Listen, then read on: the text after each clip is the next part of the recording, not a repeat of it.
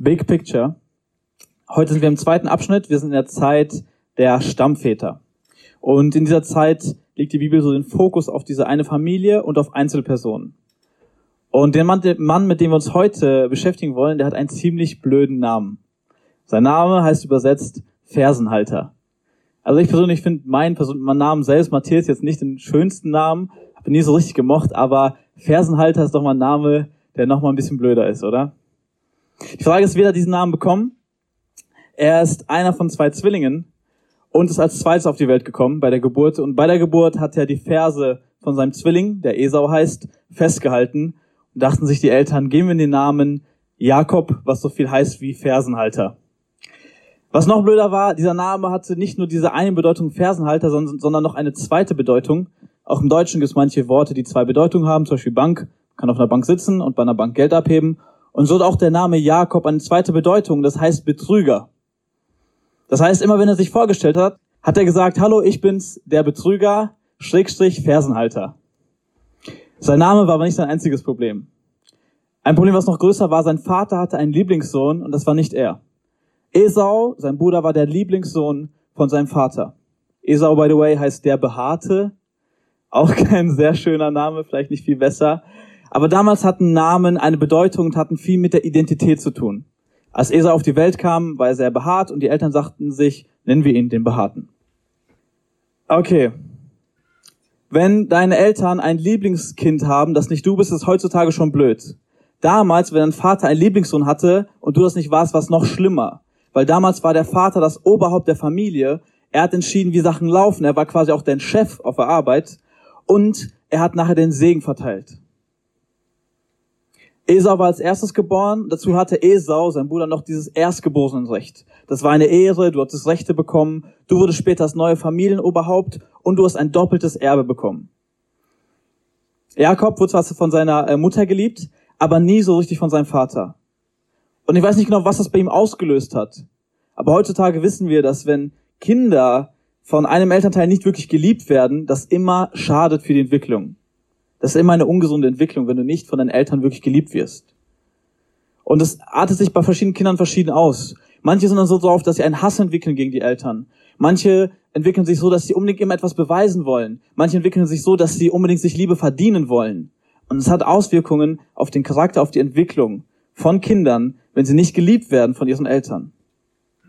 Dazu kam noch, Esau war so ein richtiger Mann, schön behaart, war gerne jagen, hat Tiere kaputt geschossen, und Jakob war eher so ein ruhiger Typ, der sittsam, heißt in der Bibel, bei den Zelten saß. Und der Vater liebte Esau mehr. Und er liebte wahrscheinlich auch die Art mehr. Das war ein richtiger Mann, auf den kann man stolz sein. Und Jakob, ja, das war so ein Weichei. Das war wahrscheinlich nicht einfach für Jakob. Und wir können es nicht 100% sagen, aber ich glaube, dass das eine starke, einen starken Einfluss hatte auf seine charakterliche Entwicklung. Meine These ist, weil Jakob nie die Liebe seines Vaters bekommen hat, die er brauchte, hat er gelernt, sich alles selbstständig zu erarbeiten. So meine These. Für den Rest der Geschichte ist es nicht entscheidend, ob das jetzt wahr ist oder nicht. Aber ich finde, wenn man Jakobs Leben anguckt, sieht man immer wieder dieses Muster, dass er sich versucht, Sachen selbst zu erarbeiten, selbstständig zu sein und irgendwie Sachen zu schaffen. Jakob war aber auch schlau. Eines Tages kommt sein Bruder Esau von der Arbeit, hat gerade gefühlt 20 Elefanten und 10 Tiger kaputtgeschossen und sagt, Jakob, Alter, ich verhungere, ich brauche unbedingt was zu futtern. Jakob sitzt ganz genüsslich und schlürft gerade seine Suppe. Er sagt so, gib mir bitte deine Suppe. Und Jakob sagt, okay, ich kann dir meine Suppe geben, aber nur wenn du mir dafür dein Erstgeborenenrecht gibst. Und Esau lässt sich darauf ein, weil er sagt so, was bringt mir mein Erstgeborenenrecht, wenn ich jetzt sterbe? Ich muss was essen und spachtelt sich diese Suppe rein. Und ich vermute, dass Jakob schon früher auf dieses Recht gegeiert hat. Weil die erste Idee, die ihm kommt, ist so, ich tausche meine Suppe gegen dieses Recht. Wenn jetzt ich eine Suppe habe und Daniel die mir klauen wollte, weil er so Hunger hat, erstmal würde ich ihm schenken, weil ich ein guter Bruder bin. Wenn ich aber das nicht wäre, würde ich sagen, so, keine Ahnung, gib mir deinen coolen Pulli oder gib mir den Playstation, was immer, aber nicht, dass der erste Gedanke dieses Erstgeburtsrecht war. Und wir sehen, Jakob erarbeitet sich selbstständig sein Erstgeburtsrecht. Schon mal der erste Punkt. Es vergeht einige Zeit, der Vater wird älter und der Vater will Esau segnen, bevor er stirbt. Er merkt, oh, lange habe ich nicht mehr, ich möchte Esau noch segnen. Er sagt zu Esau, geh, mach mir mein Lieblingsessen, du kannst doch so gut diese Tiere kaputt machen, mach mir da was Leckeres und dann möchte ich dich segnen. Und die Mutter kriegt das mit und die Mutter hat eher Jakob geliebt. Und die wollte, dass Jakob gesegnet wird. Und die Mutter macht einen Plan. Und die Mutter sagt, okay, komm, ich koche etwas.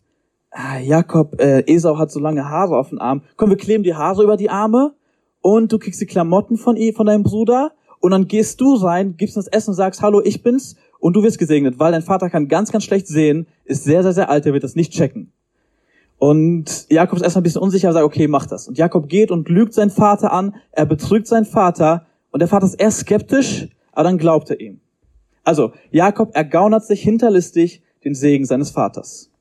Dann kommt der Bruder nach Hause. Er ist sauer, er tickt aus, verständlich, weil er sich diesen Segen geholt hat. Und dann sagt er, interessant, ich lese es vor, er heißt zu Recht Jakob, also er heißt zu Recht Betrüger, denn er hat mir mein Erstgeburtsrecht und auch meinen Segen genommen. Und Jakob ist so sauer, dass er sagt, wenn mein Vater tot ist, dann will ich meinen Bruder töten für das, was er mir angetan hat. Und wieder bekommt die Mutter das mit und sie schickt Jakob weg und sagt, Jakob, komm, sag einfach, du willst heiraten, du bist schon viel zu lange Single. Ähm, sag einfach, du gehst zu unseren Verwandten, um dort eine Frau zu finden. Aber eigentlich will er nur weggehen, damit er nicht getötet wird. Und so betrügt er wieder und sagt, ja, unter dem Vorwand zu heiraten, geht er weg. Und die Mutter sagt, ja, sobald die Gefahr weg ist, sobald dein Bruder sich beruhigt hat, will ich dich holen lassen. Ich schicke irgendwen, dann kommst du wieder zurück. Okay, Jakob flieht. Ist auf der Flucht, übernachtet auf einem Stein irgendwo, weil er ähm, gerade nichts anderes hatte. Und in seinem Traum hatte er eine Vision, wie ihm Engel begegnen.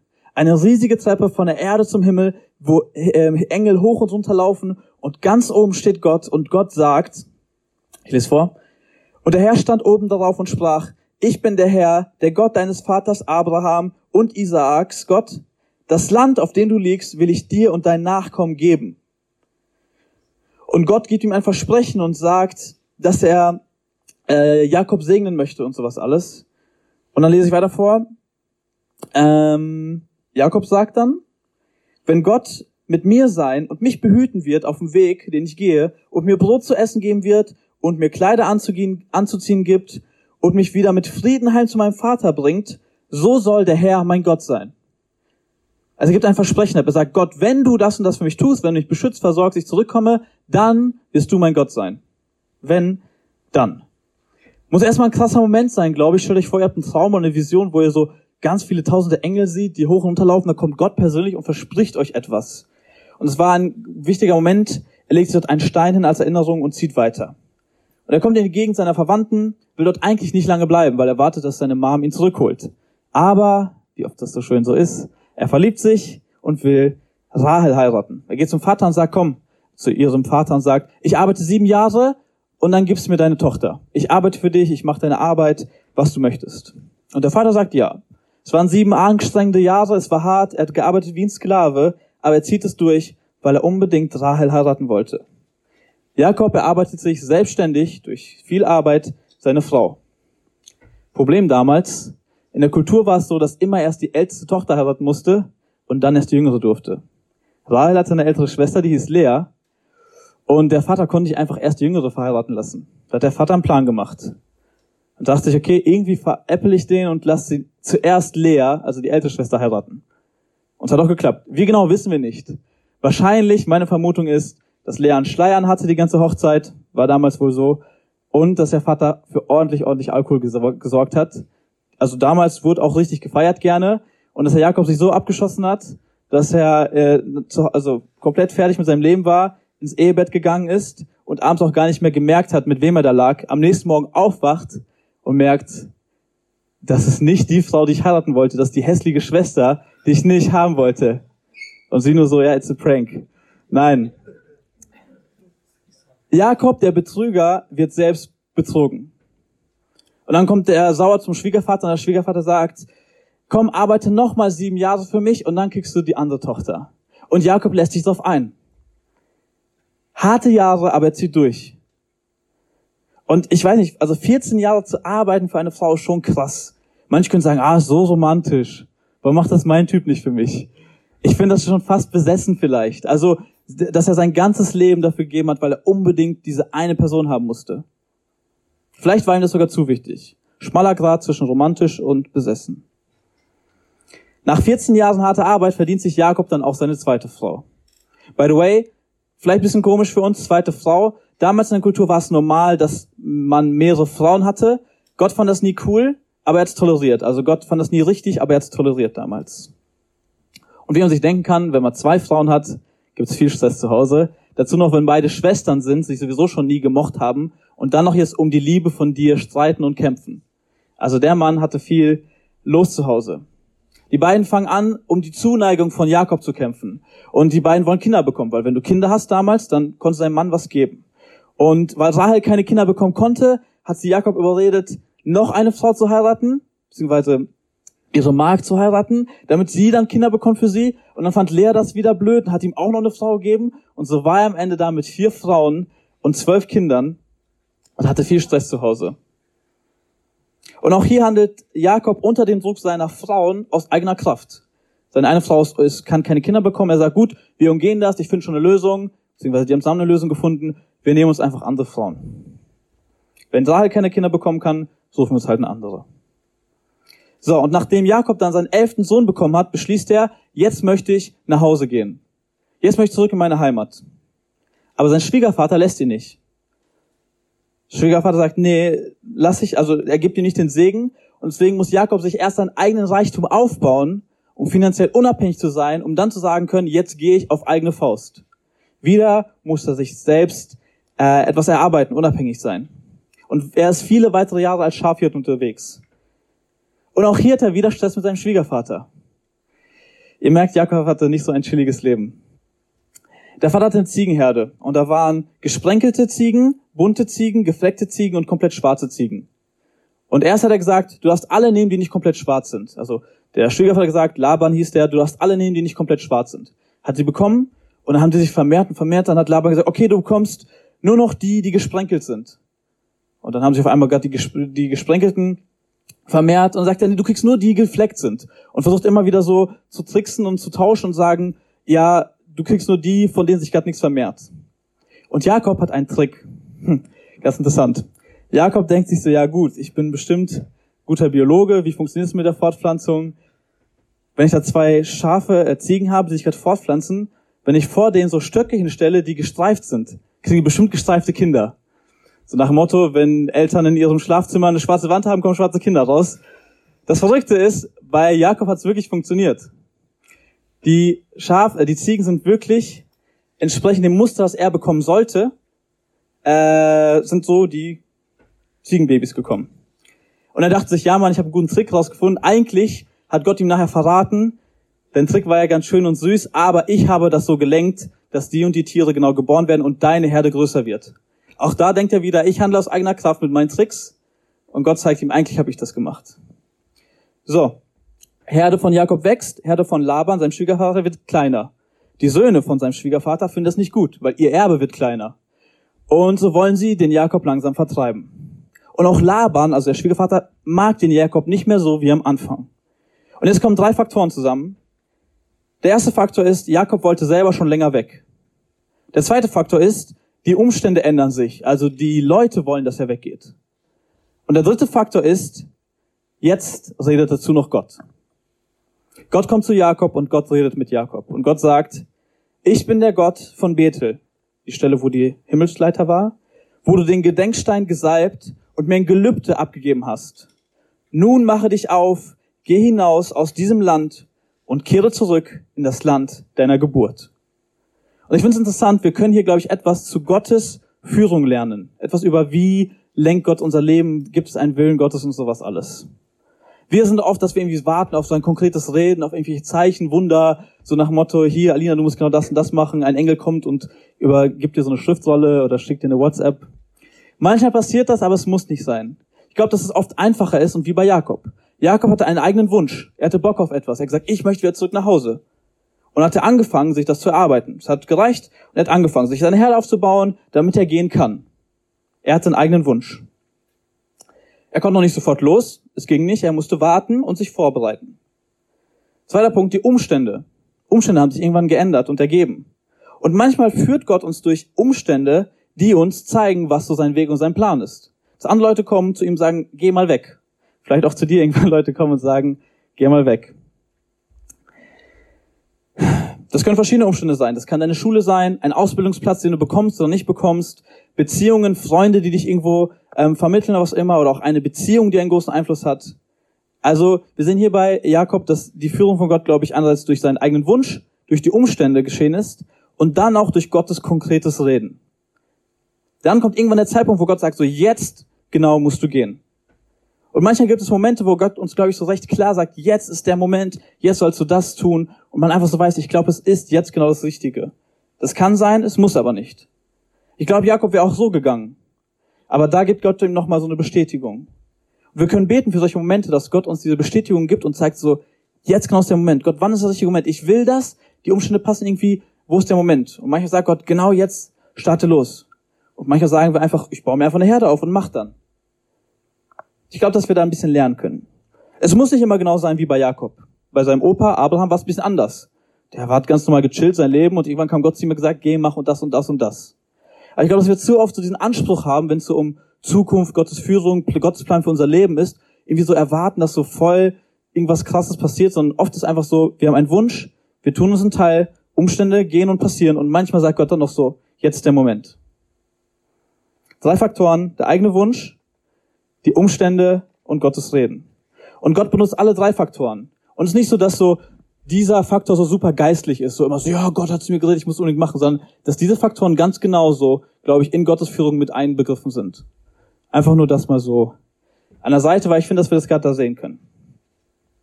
Jakob möchte gehen, aber er hat Angst. Er hat Angst, dass sein Schwiegervater sagt, nee, du bleibst hier, meine Töchter dürfen nicht gehen. Und deswegen bereitet er heimlich eine Flucht vor. Solange sein Schwiegervater äh, mit seinen Herden unterwegs ist und gerade für eine Woche weg ist, versucht er schnell seine Sachen zu packen und zieht einfach los. Und auch hier interessant, die Bibel sagt, Jakob aber täuschte Laban, indem er ihm nicht Bescheid gegeben hatte, zu gehen. Wieder dieses Täuschen. Typisch Jakob. Und Laban jagt ihm hinterher. Und dann streiten die sich. Und Jakob wird sauer. Und Jakob rechtfertigt sich und sagt, ich habe alles für dich getan. Ich habe hart gearbeitet. Ich habe es mir verdient, jetzt endlich mal rauszugehen. Und er sagt, am Tag verschmachtete ich in der Hitze und in der Nacht verschmachtete ich vor Frost. Und der Schlaf floh vor meinen Augen. Ich hatte ein schlechtes Leben bei dir. Und jetzt ich es verdient, mal rauszugehen. Und wir sehen hier irgendwie so, Jakobs Leben war, glaube ich, stark geprägt von Frust und von Enttäuschung. Das hat ihm so ein bisschen die Lebensfreude genommen wahrscheinlich. 20 Jahre, obwohl er da nicht sein wollte. Überleg mal, er wollte nur ein paar Tage da bleiben, war da am Ende 20 Jahre dort. Und er wurde wie ein Sklave behandelt.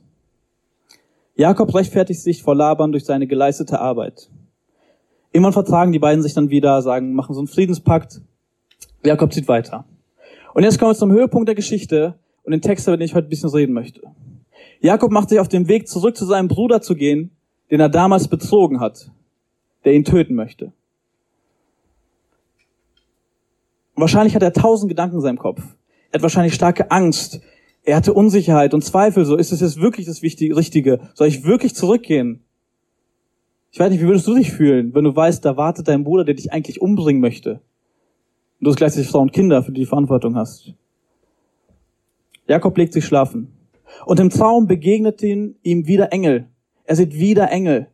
Und er wacht auf und er ist geflasht und erinnert sich an seinen ersten Traum, den er damals hatte.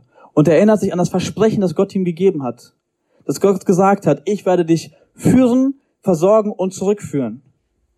Ich werde für dich versorgen. Und Jakob schaut auf die 20 Jahre zurück, die er erlebt hat, und merkt so, wow, ich bin mit einem Stab gekommen. Und jetzt komme ich mit zwei Herden, also zwei Herlagern heißt es, also einer großen Herde, vielen Menschen. Gott hat mich so gesegnet, mir so viel gegeben. Und gerade in der Zeit, wo er Angst hatte, wo er Zweifel hatte vielleicht, auch vielleicht Zweifel für Gottes Führung, einfach der Blick zurück und zu sehen, Gott hat schon so viel getan, mich so durchgetragen. Und ich glaube, dass wir, zumindest ich das zu selten mache, das Zurückschauen zu merken, so, was hat Gott eigentlich alles schon getan? Gerade wenn wir manchmal zweifeln. Obwohl Jakob selbst oft selbstsüchtig war, Fehler gemacht hat und taktlos war, blieb Gott immer treu zu seinem Versprechen. Und ich finde es cool, dass Jakob hat Zweifel, aber Gott begegnet ihm in den Zweifeln. Gott sagt nicht so, äh, wie kannst du schon wieder zweifeln, was auch immer, so stell dich mal nicht so an, ich habe schon so viel gemacht, sondern Gott begegnet ihm, Gott schenkt ihm nochmal einen Traum mit Engeln, der ihn erinnert an das, was davor war. Gott sucht den Dialog. Genau wie wir bei der letzten Predigt gehört haben, dass als Adam und Eva gesündigt haben, dass Gott den Schritt auf die Menschen zumacht. und sagt, wo seid ihr? Ich möchte mit euch reden. Und auch hier macht Gott wieder den Schritt auf den Menschen zu. Auch bei uns gleich, wenn wir Zweifel haben, Gott hat Verständnis und möchte einen Schritt auf uns zumachen. Jakob steht auf, nach dem Traum ist zwar geflasht, aber hat immer noch Todesangst. Versuche ich mal hineinzuversetzen. Der Bruder, den ihr bezogen habt, der gesagt hat, dass er euch töten möchte, den wollt ihr jetzt besuchen. Und eigentlich hat eure Mutter gesagt, sie meldet sich und holt euch, aber sie hat nichts gemacht, 20 Jahre lang. Scheinbar ist er wohl immer noch sauer. Vielleicht sogar noch viel mehr. 20 Jahre Verbitterung, Hass. 20 Jahre sind rum. Vor allem, vielleicht denkt ihr auch, dass ihr nur zurückkommt, um euch euer Erbe zu holen. Weil bis jetzt, solange ihr nicht da seid, erbt Esau alles. Vielleicht denkt ihr so, oh, der will mein Erbe angreifen. Deine Frau, deine Kinder können alle sterben. Jakob hatte Panik. Und diese Angst, diese Panik führt zu vier Aktionen. Das erste ist, er versucht, den Esau zu schmeicheln. Er schickt einen Boten und sagt, dein Knecht äh, Jakob will dir, mein Herr, äh, begegnen, bitte sei mir gnädig. Also er schmeichelt, sagt selber, ich bin ein Knecht, du bist mein Herr. Ganz untypisch für damals, als Brüder sowas zu machen. Und stellt sich ganz klein, versucht zu schmeicheln. Und die Boten kommen zurück und sagen nur, ey, der kommt mit 400 Mann. Mit 400 bewaffneten Männern kommt er jetzt. Spannung steigt. Ich hätte noch mehr Panik. Zweite Sache, die er macht. Jakob teilt seine, seine, seine Herr, seine Leute, die er hat. Er hat auch vieles Bedienstete und sowas alles in zwei Lager auf. Er sagt, okay, die einen gehen vor und wenn die angegriffen werden, können die anderen noch schnell irgendwie abhauen. Und im zweiten Teil ist er natürlich er mit seiner Familie. Das dritte, was er tut, er betet. Und er meint es wirklich ernst, er spricht Gott mit seinem vollen Titel an. Also er sagt so, Gott, der, der Gott von meinem Opa, der Gott von meinem Vater, bitte hör mir jetzt zu. Also er meint es wirklich ernst. Und er sagt so, du hast mir genau, du, du hast mir gesagt, dass ich zurückkommen soll. Und er zitiert das Wort für Wort, was Gott ihm damals gesagt hat. Und er sagt, ich bin zu gering, zu gering für deine Gnade und Treue. Und er demütigt sich. Er sagt, ich bin dein Knecht, bitte hilf mir. Er ist dankbar für das, was Gott schon getan hat in der Vergangenheit. Und dann sagt er, rette mich vor Esau. Lass meine unschuldigen Kinder nicht sterben. Rette mich vor Esau. Er spricht dieses Gebet. Und die vierte Sache, die er dann tut, er hat immer noch irgendwie Panik und schickt ganz, ganz viele Geschenke zu seinem Bruder. Es ist nachts, das lesen wir, und noch mitten in der Nacht sagt er so, hier, du schick mal 100 Schafe dahin zu dem und schenk ihm das, und du schick noch mal 400 äh, Ziegen und Rinder, und er versucht, dem Bruder Geschenke zu geben, um ihn zufriedenzustellen, weil er so eine Panik hat. Und er geht in Ungewissheit schlafen. Aber er wacht wieder auf, weil er kann nicht wirklich schlafen. Er hat Panik. Er überquert mit seiner Familie den Fluss, vor dem die standen, was eigentlich nicht für Sinn macht nachts, eigentlich machen das eher tags. Und das deutet alles so darauf hin, dass er wahrscheinlich einfach Panik hatte und aus dem Impuls gehandelt hat, dass er nicht ruhig sein konnte. Er hat 20 Jahre seines Lebens geknechtet, nur um jetzt zu sterben. Er hatte wahrscheinlich auch Frust, seine Nerven waren am Ende. Es war eine schwere Situation. Hattest du schon mal richtig Todesangst oder so richtig Panik? Vielleicht einen richtig schlimmen Traum gehabt, wo man aufwacht und einfach so, ich bin fast gestorben. Ich vermute, dass sich Jakob ungefähr so gefühlt haben muss. Er kann nicht schlafen, die ganze Nacht kann er nicht schlafen. Er geht nochmal raus, wahrscheinlich spazieren und ist ganz alleine. Und plötzlich packt ihn von hinten ein Mann und ringelt mit, rankt mit ihm. Ein Mensch, ein Mann werft ihn von hinten auf den Boden. Ein fremder Mann fängt einfach mit ihm an zu ringen. Und Jakob ist erst verwirrt, weil auf einmal irgendein Mann ihn umhaut, aber dann fängt er an, sich zu wehren. Es ist dunkel, er kann nicht erkennen, was für ein Mann das ist, und er kämpft mit dem. Fünf Minuten, zehn Minuten, dreißig Minuten, wahrscheinlich noch länger. Und die ringen und ringen und ringen. Und dieser unbekannte Mann merkt, dass er Jakob nicht bezwingen kann. Und dann berührt er ihn an der Hüfte. Und diese Berührung war irgendwie übernatürlich. Jakob hat das gemerkt. Mit dieser einen Berührung wurde sein ganzes Hüftgelenk verrenkt. Die haben vorher lange gerangelt. Und dann war ein kurzer Touch, der sein ganzes Hüftgelenk verrenkt hat. Und für Jakob war klar, es muss irgendwie eine übernatürliche Berührung gewesen sein. Ich kämpfe hier nicht mit einem normalen Menschen, der nachts durch die Wüste wandert, weil er Langeweile hat. Hier ist etwas anderes, hier ist etwas Übernatürliches. Ich kämpfe gerade mit Gott. Für mich war das immer eine der komischsten Geschichten der ganzen Bibel. Was hat das zu bedeuten? Wir wollen gemeinsam ein bisschen Text schauen, um da ähm, zu schauen, was er uns sagen möchte. Und der Mann sprach, also mit dem er gesangt hat, geringelt hat, gerangelt hat, gerangelt. Lass mich gehen, denn die Morgenröte bricht an. Also er wollte wahrscheinlich unerkannt bleiben und er wollte, solange es noch Nacht war, abhauen. Jakob aber sprach, ich lasse dich nicht gehen, es sei denn, du segnest mich. Erst wenn du mich segnest, dann lass ich dich gehen. Da fragt er ihn, der Mann fragte Jakob, was ist dein Name? Und er antwortete, Jakob, auf Hebräisch, und er antwortete, der Betrüger. Da sprach er, dein Name soll nicht mehr Jakob, der Betrüger sein, sondern Israel, denn du hast mit Gott und Menschen gekämpft und hast gewonnen. Jakob aber bat und sprach, lass mich doch deinen Namen wissen. Er aber antwortete, warum fragst du nach meinem Namen? Und er segnete ihn dort. Ich hatte viele Fragen in den Text. Ich bin mir sicher eigentlich, dass Jakob hier verstanden hat, dass er mit Gott kämpft. Und ich glaube, dass es in erster Linie kein körperlicher Kampf war. Dass Gott nicht einfach gesagt hat, so, ich will mal gucken, wie gut der Muckis trainiert hat. Sondern dass der eigentliche Kampf im Herzen von Jakob stattgefunden hat. Jakob wollte unbedingt gesegnet werden. Dieser Mann sagt, lass mich gehen. Er sagt, nein, erst wenn du mich segnest. Segen war schon immer wichtig für Jakob. Haben wir schon vorher gehört. Er hat den Segen von seinem Bruder geklaut. Aber hier nochmal ganz besonders. Jakob war zum ersten Mal in seinem Leben an einem Punkt, wo er völlig verzweifelt war, wo er nicht mehr weiter wusste. Gott hat ihn schon immer irgendwie begleitet, obwohl Jakob viele Fehler gemacht hat. Aber meistens hat Jakob doch irgendwie selbstständig geschafft. Er hat irgendwie immer eine Lösung gefunden, irgendwie Leute bezogen, irgendwas gedreht, er hat immer alles hinbekommen. Bis jetzt hat er alles selbst geschafft. Wir können nochmal die Lebensübersicht gucken. Er hat sich selbst erarbeitet, ähm, ergaunert, sich selbst hinterlästig, hinterlistig, selbstständig, er war ein Betrüger, er hat sich verdient, selbstständig, hat sich selbst gerechtfertigt durch seine harte Arbeit. Er hat es irgendwie immer selbst geschafft. Ein Muster, das sich durchzieht durch sein Leben. Und jetzt hat er zum ersten Mal wirklich Todesangst. Er hat alleine schon alles versucht. Er hat versucht, den zu schmeicheln mit Worten, sein Bruder. Er hat versucht, das Lager aufzuteilen, um zu fliehen. Er hat versucht, Geschenke zu machen. Und er merkt an diesem Punkt, ich komme selbst nicht mehr weiter. Ich brauche Gott, ich brauche Gottes Segen. Ich lasse diesen Mann nicht ziehen, bis er mich segnet. Jakobs Kampf fand in erster Linie in seinem Herzen statt. In Vers 29 heißt es, ich habe es extra fett für euch mitgebracht, du hast mit Gott und Menschen gekämpft und du hast gewonnen. Ein Mensch, der gegen Gott gewonnen hat. Ich habe mich gefragt, was war der Sieg? Wie sah dieser Sieg aus? Weil am Ende war der Mann jetzt nicht am Boden K.O., sondern der Sieg sah anders aus. Ich glaube, Jakobs Sieg lag darin, dass er nicht locker gelassen hat und so dringend Gottes Segen wollte. Er hat sich hier total von Gott abhängig gemacht, hat gesagt, ohne dein Segen kann ich nichts. Ich brauche deinen Segen, um zu überleben. Ich brauche dich, um zu überleben. Ich glaube, Jakobs Kampf fand in erster Linie in seinem Herzen statt. Er hat seine Selbstständigkeit in diesem Moment aufgegeben und sich von Gott abhängig gemacht. Und durch die Aufgabe seiner Unabhängigkeit hat er gegen Gott gewonnen. Ein Sieg durch Aufgabe. Durch Aufgabe seiner Unabhängigkeit. Ich glaube auch wir, vor Gott können wir nur gewinnen, wenn wir unsere Unabhängigkeit aufgeben. Vor Gott können wir nur gewinnen, wenn wir unsere Unabhängigkeit aufgeben. Viel zu oft versuchen wir, glaube ich, Dinge und gerade ich aus uns selbst rauszuschaffen. Vielleicht, weil wir so erzogen wurden. Ich weiß nicht. Ähm, bei Jakob war es vielleicht damit zusammenhängt, dass er einfach seinen Vater mal beeindrucken wollte, dass er irgendwie alles selber schaffen musste. Vielleicht auch einfach, weil wir allein gelassen wurden und gar nicht anders können, als es immer selbst zu schaffen. Vielleicht auch einfach, weil es in uns Menschen drin liegt. Es gibt viele Gründe. Aber viel zu oft versuchen wir Dinge aus uns selbst zu schaffen.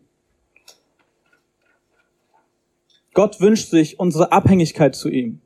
Er will sich bedingungslos um uns kümmern, damit wir uns nicht selbst damit kaputt machen und fertig machen.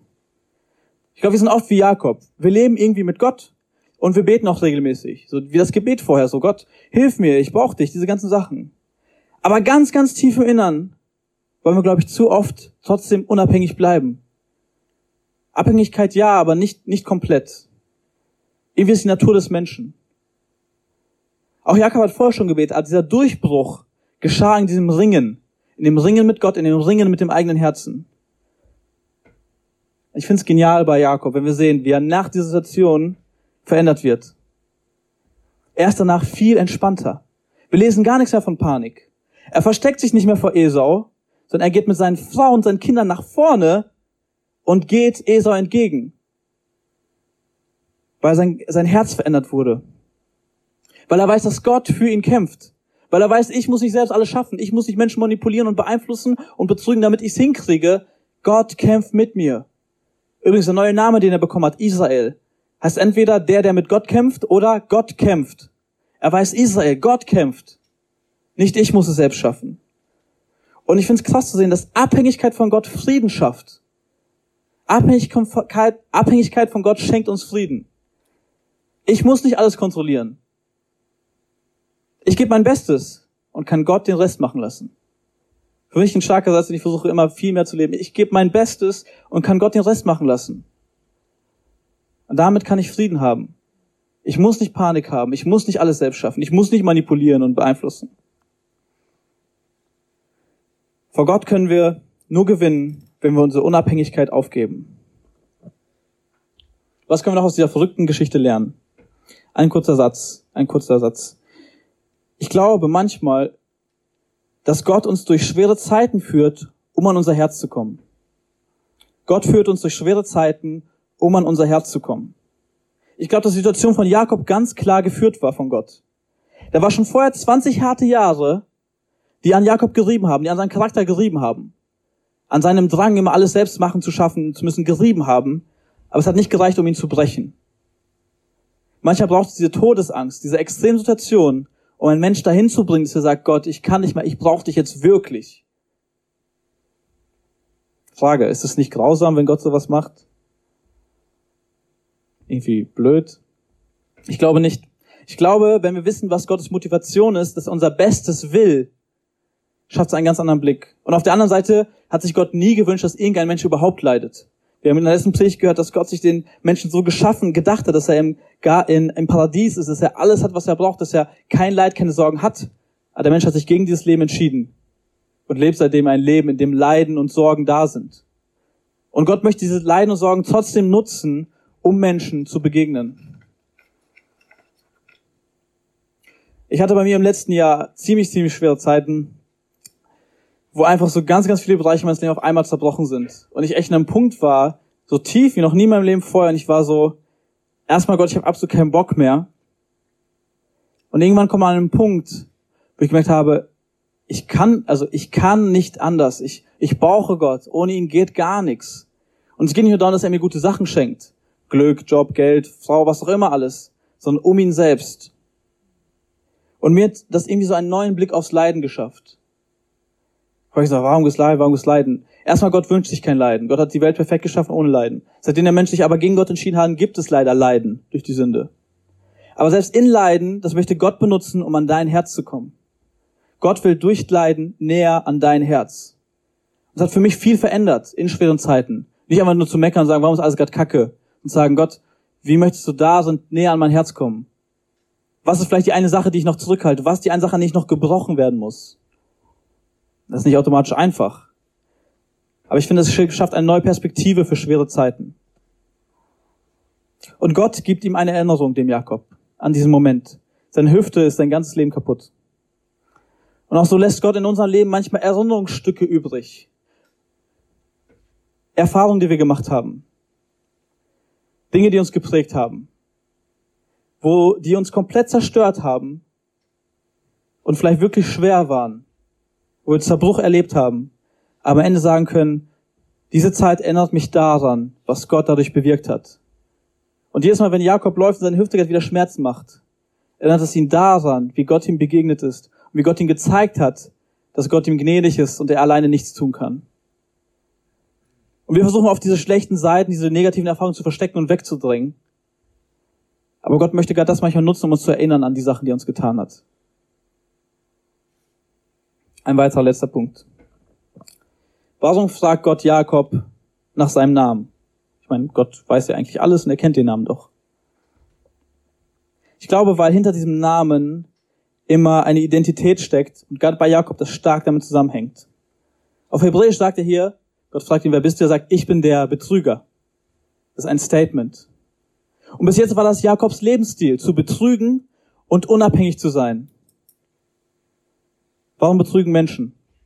Ich glaube, Menschen betrügen da deshalb, weil sie selbst Sachen manipulieren wollen, weil sie selbst zum Beispiel an Geld rankommen wollen, weil sie selbst etwas schaffen wollen. Du betrügst, weil du unabhängig bist. Weil du sagst, ich muss es irgendwie hinkriegen. Wenn es auf legale Wege nicht geht, dann auf illegale. Und so hat er sich selbst gesehen. Ich bin der Betrüger. Sein ganzes, das ist sein Name. Vor jemand nicht immer Betrüger, Betrüger, Betrüger. Das ist sein Name. Und so haben ihn auch andere gesehen. Sein Bruder zum Beispiel damals sagt, dein Name passt ganz genau zu dir, weil du hast mich zweimal betrogen. Das war sein Bild von sich selbst. Und jetzt kommt Gott zu ihm und gibt ihm einen neuen Namen. Er gibt ihm damit eine neue Identität.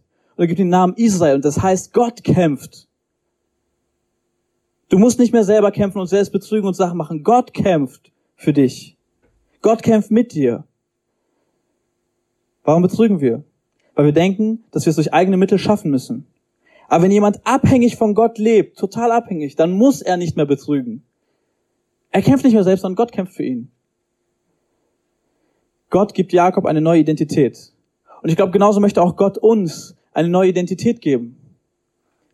Wie siehst du dich selbst? Wie sehen andere Menschen dich? Welchen Namen hätten vielleicht deine Eltern dir gegeben, wenn wir damals ein paar tausend Jahre zurückgelebt haben? Wie sehen Freunde dich? Wie sehen Eltern dich? Bist du vielleicht der Nörgler oder der Macho oder die Zicke? Bist du vielleicht der Nichtskönner oder die Ruhige, die eh nie was sagt? Vielleicht bist du auch der Fromme, von dem alle mehr erwarten, dass du tust und machst. Vielleicht bist du der Klassenclown. Oder du bist der Versager. Ich glaube, dass auch Gott dir eine neue Identität schenken möchte, die nicht davon bestimmt ist, wie du bisher gelebt hast. Wenn wir in totaler Abhängigkeit zu Gott leben, verändert das automatisch unsere Identität und unseren Lebensstil. Wenn ich in Abhängigkeit von Gott lebe, dann brauche ich nicht immer nörgeln, weil mein Wert darin liegt, besser als andere zu sein und ich mich dadurch was besser fühle, indem ich über andere mecker. Wenn ich abhängig von Gott lebe, dann brauche ich mich nicht als Versager zu sehen, weil ich weiß, dass Gott mich trotz meiner Fehler benutzt. Wenn ich in Abhängigkeit von Gott lebe, brauche ich nicht der Macho zu sein, weil ich selbst nicht stark sein muss, weil Gott es tut. Wenn ich in Abhängigkeit von Gott lebe, kann ich mich trauen, auch mal laut zu sein und nicht die Ruhige zu sein, weil mein Wert nicht von der Meinung von anderen abhängt. Wenn ich, wenn ich in Abhängigkeit von Gott lebe, dann muss ich nicht der Fromme sein und so zu tun, als ob alle Menschen mir denken, oh, der ist der super Fromme. Weil Jesus der einzig war, so wirklich perfekte Mensch und der Fromme war und mir in meiner, mir Gnade schenkt für meine Fehler. Ich muss nicht der Klassenclown sein, um mir Anerkennung von Leuten zu suchen oder was auch immer. Ich glaube, wenn wir wirklich unsere Abhängigkeit in Gott haben, wird es unser ganzes Leben verändern. Ich habe eine Frage an dich, über die kannst du kurz nachdenken. Von welchem Namen würde Gott dich vielleicht heute befreien wollen? Von welchem Selbstbild oder von dem Bild, was andere von dir haben, möchte Gott dich befreien wollen vielleicht? So wie er Jakob von diesem Namen Betrüger befreit hat, von welchem Namen möchte Gott dich befreien? Und die zweite Frage wäre, welchen Namen möchte er dir gerne geben? Vielleicht bist du wie Jakob. Ich weiß nicht, was gerade deine Situation ist. Vielleicht befindest du dich in einer Phase, die einfach herausfordernd ist, wo du Todesangst hast. Du merkst vielleicht, du schaffst es einfach nicht alleine. Du hast immer versucht, bis jetzt hat es auch immer geklappt, aber jetzt bist du gerade am Ende und du kannst nicht mehr. Und vielleicht hast du auch schon ein paar Mal gebetet und oberflächlich irgendwie abhängig von Gott gemacht, aber tief in deinem Herzen war dieses Ringen noch nicht da, war dieser Kampf noch nicht da. Vielleicht ringst du auch gerade mit Gott. Vielleicht findet derselbe Kampf wie bei Jakob gerade in deinem persönlichen Herzen statt. Und das ist erstmal ein gutes Ringen. Du hast heute die Chance zum Ringen. Ich möchte motivieren, nicht aufzugeben. Und in dem Ring zu sagen, ich lasse erst los, wenn du mich segnest. Gott, ich brauche dich. Alleine kriege ich das nicht hin. Vielleicht möchte Gott dich heute frei machen von einem Namen, der dich belastet, schon dein ganzes Leben. Und möchte dir einen neuen Namen schenken, eine neue Identität. Vielleicht möchte Gott dich befreien von Unabhängigkeit, die dich eigentlich kaputt macht, weil du merkst, ich kann diesen Druck alleine nicht aushalten.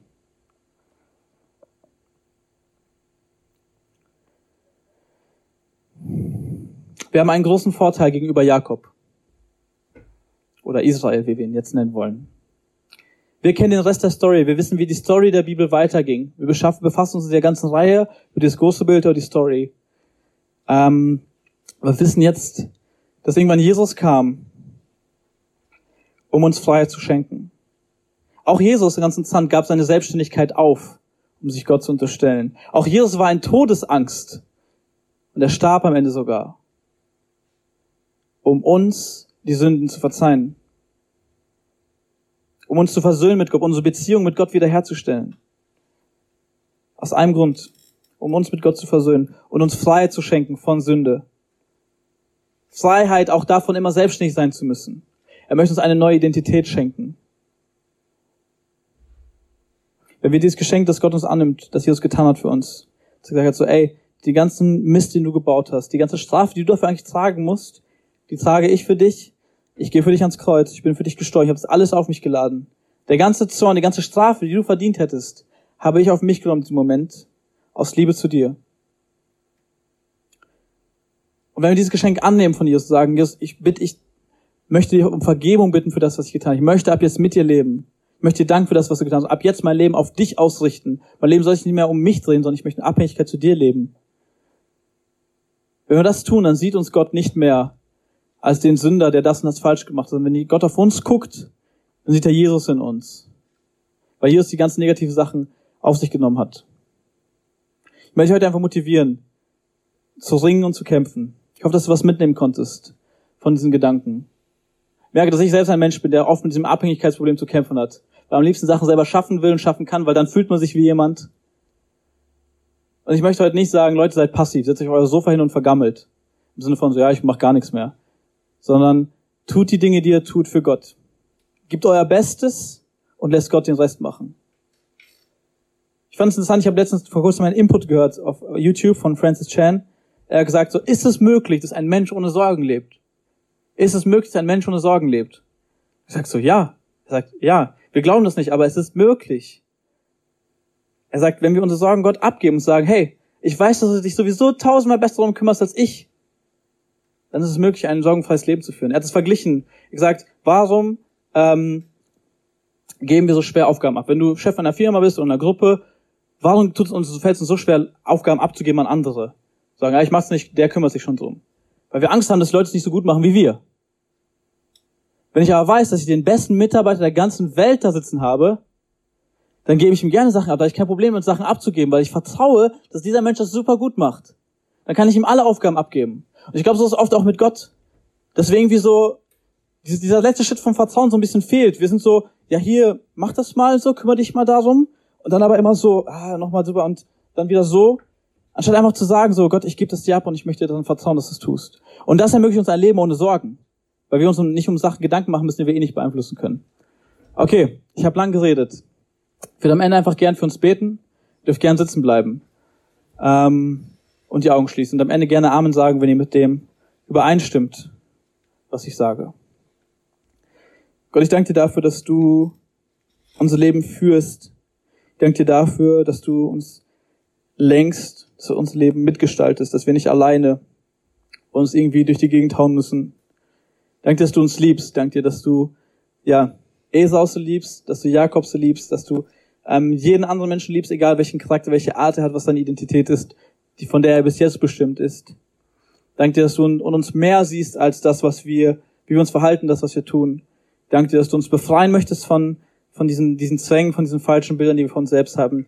Danke dir, dass du uns Menschen geschaffen hast, damit wir eine Beziehung mit dir haben können. Danke dir, dass du uns liebst, bedingungslos. Dass du treu bist, wenn wir versagen, dass wir es bei Jakob sehen können. Selbst wenn wir Sachen nicht hinkriegen, machen wir Sachen sogar falsch oder schlecht machen, du trotzdem treu bleibst. Ich danke dir dafür, dass du so zu uns bist. Und ich bitte dich einfach für jeden Menschen in diesem Raum, der gefangen ist von einem falschen Namen über sich selbst, von einem falschen Namen, den vielleicht andere Menschen ihm gegeben haben, dass du dort einfach Befreiung schenkst.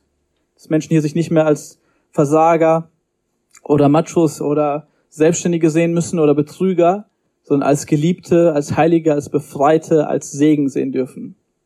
Würde ich, dass du uns hilfst, das zu werden, wozu du uns geschaffen hast. Zu Sachen, die störst, wegnimmst. Und einfach alle Dinge in unserem Leben benutzt, um näher an unser Herz zu kommen. Wenn das schöne, erbauende Momente sind, dann danke ich dir dafür. Aber auch wenn es harte Zeiten sind, hilf uns den Blick auf dich zu haben. Hilf uns den Blick darauf zu haben, dass du dadurch an unser Herz möchtest. Hilf uns ehrlich mit uns selbst zu sein und einfach loszulassen von Dingen, die uns abhalten. Danke dir einfach dafür, dass du uns liebst, dass du gut zu uns bist. Ich möchte einfach den Rest des Abends in dein Handy legen danke dir einfach, dass wir in dir eine neue Identität haben dürfen. Dass wir deine Kinder sein dürfen, dass du dich um uns sorgst und kümmerst. Und wir deshalb in Frieden und Gelassenheit leben dürfen. Ich danke dir dafür, Jesus. Amen.